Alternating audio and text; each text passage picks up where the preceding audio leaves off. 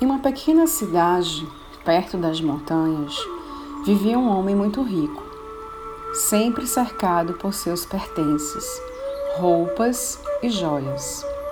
Não era infeliz este homem, afinal, essa riqueza era tudo o que sempre pedira e agora sentia-se completo. Aquilo lhe bastava e assim nada mais buscava na vida. E quanto mais o tempo passava, mais o seu dinheiro rendia e sua riqueza só aumentava. Como nada mais buscava, nada mais precisava fazer. Assim, preparou um belo local para sentar-se, rodeou-se de coisas bonitas e almofadas confortáveis e decidiu dormir.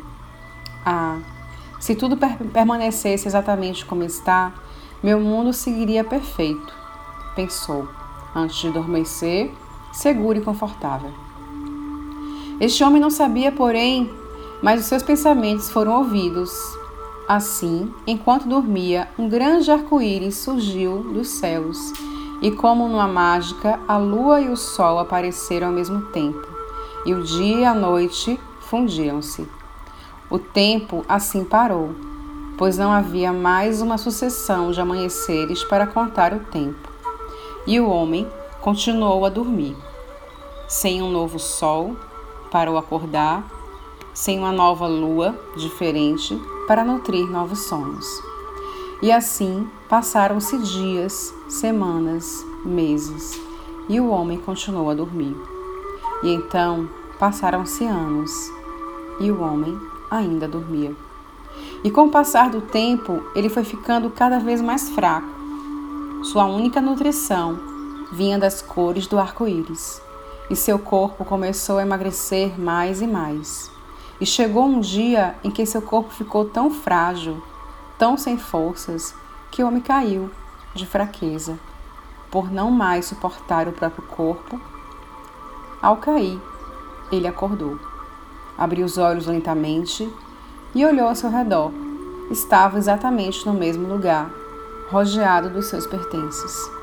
Lembrava de seus pensamentos antes do sono e viu que acontecera exatamente o que desejou. O tempo parou e seu mundo permaneceu igual.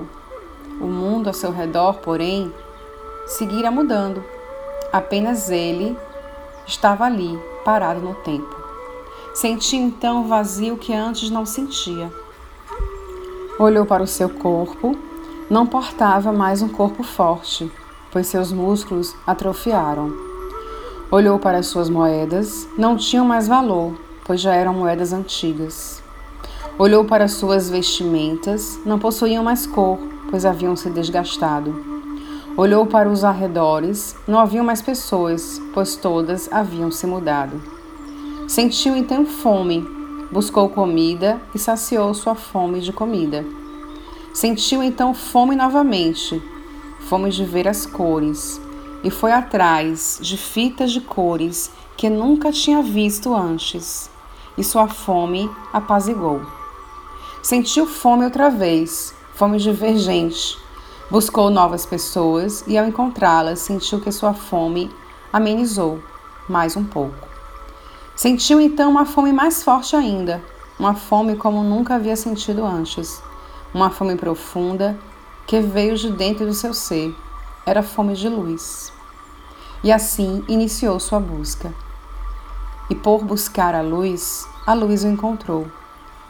E assim se aproximou devagar, pouco a pouco, entrando em cada brecha, iluminando cada canto escuro, até chegar em seu coração. O homem que nada buscava, agora não sentia mais fome. Texto Conto de Tarô de Oxo